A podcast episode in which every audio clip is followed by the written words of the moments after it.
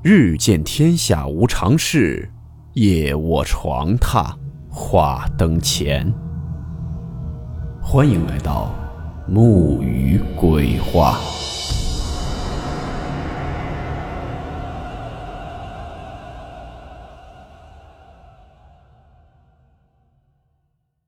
大家好，我是木鱼。这两天有点感冒，所以在说话的时候可能会有些鼻音。今天这个故事，是一位叫做麦郎的听友分享的，他爷爷给他讲过的一个故事。故事名称：祖宅里的小女孩。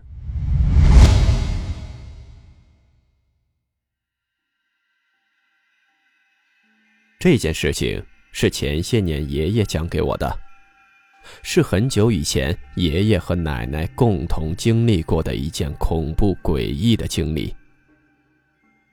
故事发生在六十年代，那个时候家里还没有搬到城市，爷爷是住在农村的。当时住的是家里祖上传下来的祖宅，很古式的一栋宅院。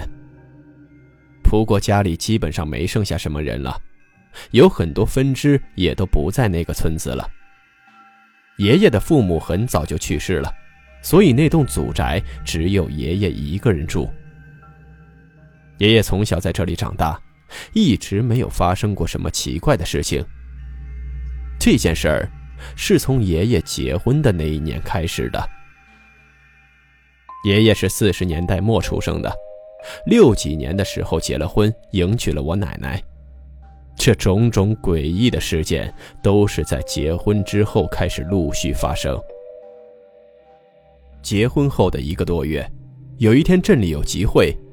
那天，爷爷一个人早早的就去镇里赶集了，没有带着奶奶。在集会上跑了一天，回家的时候，天已经黑了。那个年代的农村人对一些神鬼之说听得很多，也大部分都相信。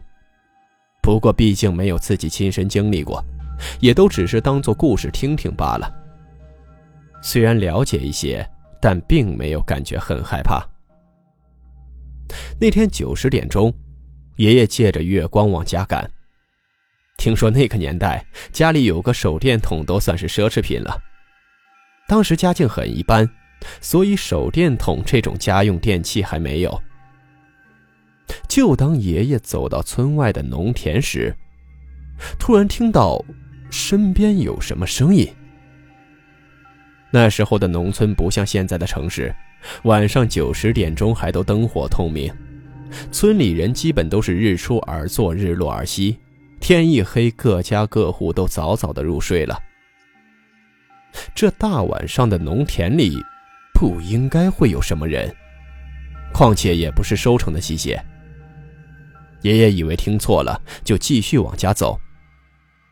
可没走几步，那声音又响了起来。这次声音有些大，爷爷也听得比较清楚，是脚步声。爷爷停了下来，扭头喊了一句：“谁呀？”以为是哪位村里的邻居也去赶集了，这会儿才回来，想着要是村里的人就一起走。但是，喊过话后，四周是一片寂静，没有人回应。站在那儿，四周张望了一下，也没有看到有什么人。爷爷就继续往前走。这个时候，爷爷就发现，只要一开始走，那后面的脚步声就响起来了。虽然很轻，但是听得很清楚。这会儿，爷爷心里已经开始发毛了，就加快了脚步。可奇怪的是，后面那个脚步声并没有加快。但更奇怪的是。那后面的脚步声虽然没有加快，但那声音始终和爷爷保持着同样的距离。无论爷爷走得多快，后面的脚步频率不变，距离也不变。毕竟那会儿爷爷二十来岁，年轻小伙子胆子也比较大。在好奇心的驱使下，爷爷在快速往前走的时候，突然停住脚步，猛地转身向后看。这次，他看到了那个跟在后面的人，只不过那个人是个小孩子，一个小女孩。爷爷停住，转身看到他时，他也停了下来，就站在距离爷爷六七米远的地方，一动不动。爷爷当时以为是谁家的孩子晚上跑出来玩走丢了，就问那个小女孩：“怎么大晚上一个人在这里啊？家在哪儿？是不是迷路了？”可是，那个小女孩始终站在那里一动不动，也不回话，只在那儿盯着爷爷笑。爷爷想着是不是孩子害怕，就往小女孩身边走去。可就当爷爷刚走两步的时候，那个小女孩转身就往后跑去了。爷爷当时一愣，就喊那孩子：“大晚上的别乱跑。”可那小女孩头也不回的就跑远了。这会儿大晚上的，爷爷也没有去找那孩子，想着回到村子里问一问，看看是不是谁家的孩子走丢了，就回家去了。到家后，爷爷跟奶奶讲了路上遇到的孩子，问奶奶村子里有没有听说谁家的孩子走丢了。奶奶说没有听到谁说家里孩子找不到了呀。两个人也没有太当回事儿，就早早的睡觉了。第二天，爷爷还专门跑到了村长那里，问有没有谁家孩子不见了。昨晚在村外地里看到了个小女孩。村长也说没听说谁家孩子走丢了，这件事儿也就不了了之了。可在这事之后的第三天晚上，又一件诡异的事情发生了。那会儿爷爷奶奶的卧室里有一个红木组合式的梳妆台，就那种老式的小立柜，旁边一个小桌子，桌子上面是一个固定的椭圆形镜子。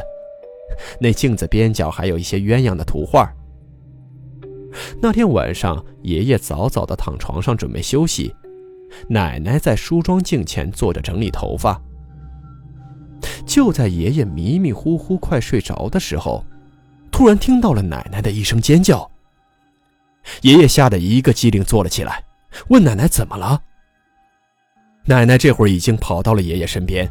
抱着爷爷的胳膊，带着哭腔说：“就在刚刚，他整理头发的时候，低头在桌子上摆放着物件可在抬头的瞬间，他突然看到，在他的肩膀上，趴着一个小女孩，在冲着镜子里笑。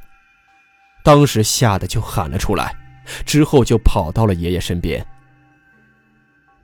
爷爷这个时候看了看房间里，什么也没有。”就说可能是眼花了，看错了，没事儿，别自己吓自己。安慰了安慰奶奶，两个人就休息了。但是，爷爷说，这一夜他一直在做一个梦，梦里有一个小女孩一直在冲着他笑，也不说话，只知道梦里是个小女孩，但看不清楚容貌。第二天，爷爷找了块红布。把那梳妆台的镜子给盖上了。平时只要不用的时候，都会用红布盖着那镜子。按我爷爷的说法，不怕一万就怕万一，所以整了块红布盖着，也算给自己一些心理安慰。可这天夜里，更恐怖的事情发生了。后半夜的时候，爷爷起来去上厕所。上完厕所回来，躺床上接着睡觉。可就在迷迷糊糊快睡着的时候，听到了房子里有一阵窸窸窣窣的声音。因为那会儿已经快睡着了，特别的困，以为是家里闹耗子，就没有多想，也没睁眼，翻了个身就继续睡。可是，那声音越来越响，而且一直响个不停。好像是有什么东西在那爬，而且那声音不像是在地面。这会儿爷爷才睁开眼，想看看是什么东西发出的声音。可他睁开眼后，紧接着就喊了出来。就在爷爷翻过身平躺着，刚一睁开眼，映入他眼帘的，是房子里的房梁上面趴着一个小孩一个小女孩正在房梁上趴着，冲着他笑。爷爷这一声尖叫把奶奶也吵醒了，连忙问他怎么了。可就在这眨眼的功夫，那房梁上又什么都没有了。这会儿爷爷还喘着粗气，听到奶奶问他，他怕奶奶害怕，就说是自己做噩梦了。但是他此刻眼睛一直在盯着那房梁，他心里很疑惑，难道刚刚是错觉，是睡迷糊了？躺下后就再也睡不着了，脑子里开始不断的想着那天晚上田地里碰到的小女孩，奶奶镜子里看到的小女孩，还有刚刚房梁上趴着的小女孩。这种种诡异恐怖的现象绝对不是巧合。这一夜基本都没有睡，眼睛都不敢闭。时不时的就会看看那房梁。第二天天刚亮，爷爷就出门了。他去找村里的一位会看事儿的先生，问一问到底是个什么情况。那先生听后，跟着爷爷来到了家里，煞有介事的四处看了看，就说：“我爷爷那天晚上回家的时候，冲撞了不干净的东西，给了我爷爷一道护身符。”让他买了一些黄纸、贡品之类的去烧了烧。这些事情做完后，爷爷心里的一块石头算是落了地。可是他没想到的是，这次问题不但没有解决，反而之后发生的更是变本加厉了。这天把这些事情做完后，爷爷的心情也好了很多。傍晚的时候，就去跟村里的一个跟他关系不错的朋友家吃饭喝酒。吃过饭，已经晚上十点多钟了，爷爷一个人就醉醺醺的往家走。到家后，进了大门，走到了院子里，就听到有一个女人在那儿咯咯咯的笑。借着月光，循着声音，爷爷慢慢的抬起头。就看到奶奶一个人坐在房顶，在那里冲着爷爷笑。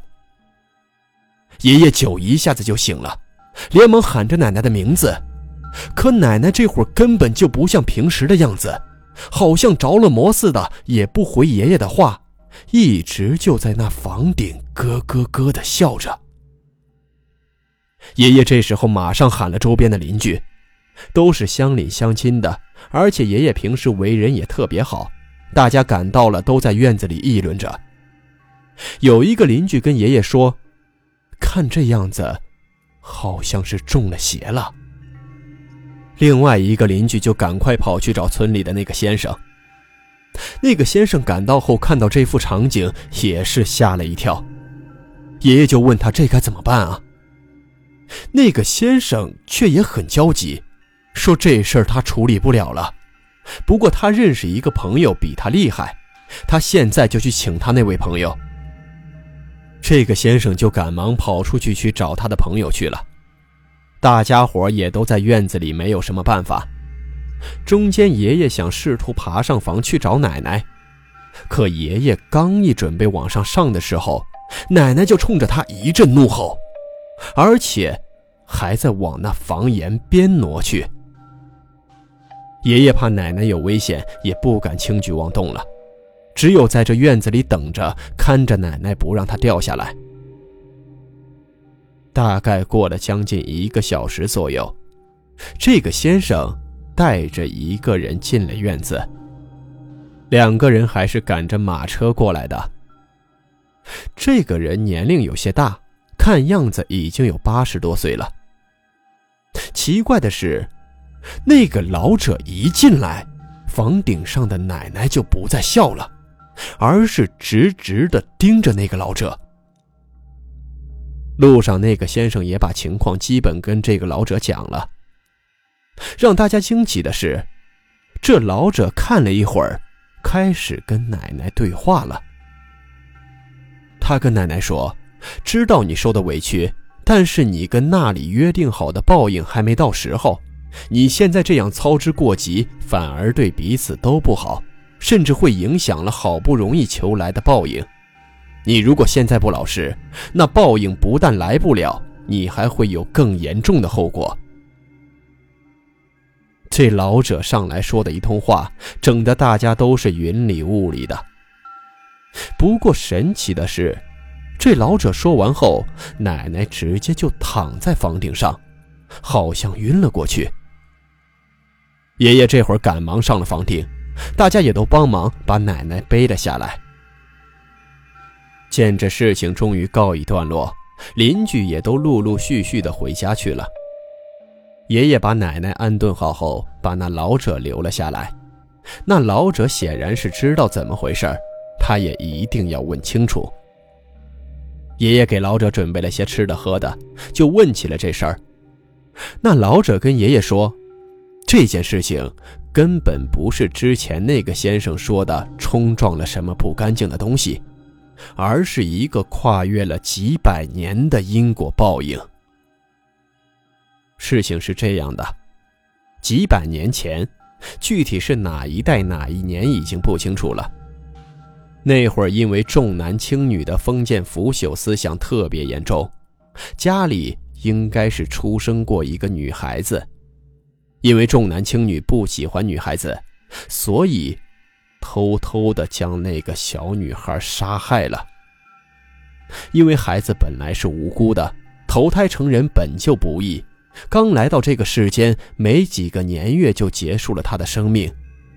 到了阴间，这种情况是可以被允许回去了结因果报应的。也许是上几代人的命格原因，这个小女孩没有办法施展她的报应，只是家里不再兴旺，时运也不会太好。到了这一辈，爷爷的命格比较特殊，那个小女孩就找了过来。之所以等到爷爷结婚后才出现了种种奇怪的现象，就是因为奶奶的命格和爷爷的命格一合，恰好符合了小女孩了结这段因果的条件，所以她才出现了。只不过这个女孩子没有按照规定的方式方法去了结，所以才出现了这些诡异恐怖的现象。说完后。爷爷一再问着老者：“那报应是什么？这因果最后会怎样？”那老者却坚持只字不提，只说这些都是命里定好的，他不能说，不能干预，到时候自会知晓。之后无论爷爷怎么问，也都无济于事。最后那老者只说：“等这一切因果了结后。”家里时运就会好转，人丁也会慢慢再兴旺起来。之后就不再说什么了。当晚留下了老者休息。第二天起来后，老者已经走了。一年之后，奶奶有了身孕，生下了一个小女孩。但遗憾的是，小女孩在两岁左右夭折了。没有生病，没有意外，就是睡了一觉，第二天起来人就没了。也许，这就是那所谓的因果报应吧。只是一些因果有现世报，也有他世报。再之后过了几年，果然如那老者所说，家里的时运开始变化，人丁也兴旺了。到了我父辈我的父亲兄弟五个。我爸行三，那老宅也在几年前拆迁了，补了很客观的一笔拆迁款。还有一事值得一提，就在那老宅拆迁的时候，在那老宅的下面，发现了一具小孩子的尸骨。爷爷后来也好好安葬了那具尸骨。所以说，我们人生在世，还是要多积德行善。我们种下的因，最终都会换来相应的果。一句老话善有善报，恶有恶报，不是不报，是那时候未到啊。